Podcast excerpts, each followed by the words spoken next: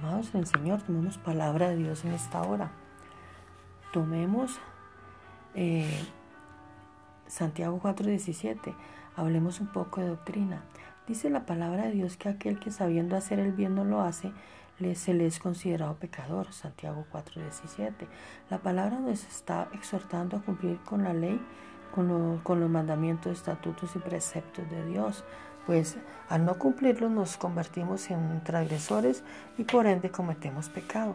La gracia nos libra de la condenación que nos ocasiona el faltar a uno de los mandamientos, mas nunca nos deslinda de cumplirlos.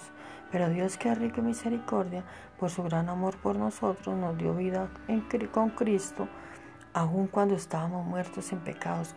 Por gracia ustedes han sido salvados, por gracia hemos sido todos salvados. Efesios 2, 4, 5. Tenemos un abogado que nos defiende, pero no por eso haremos de la gracia ocasión para la carne, como para que sobreabunde su gracia. Hacer de la gracia ocasión para la carne es pecar deliberadamente, como lo dice la, epístola de los hebreos. El saber o conocer la ley y no obedecerla, esto es saber hacer el bien y no hacerlo. Dijo Jesús, quien me ama guardará mis mandamientos, que no te engañen.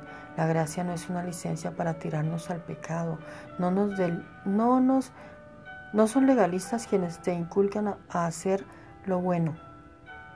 No son legalistas quienes te inculcan a hacer lo bueno.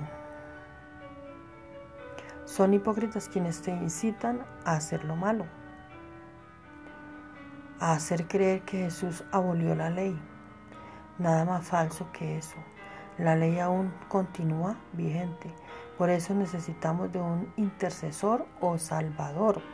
Porque aquel que sabiendo hacer el bien no lo hace, aún se le sigue tomando como pecador y el pecador y el pecado conduce a la muerte. Romanos 6:23, porque la paga del pecado es muerte, pero la dádiva de Dios es vida eterna en Cristo Jesús. Señor nuestro, nuestro amado Jesús. En el nombre de nuestro amado y poderoso Jesús. Amén. Bendecida noche.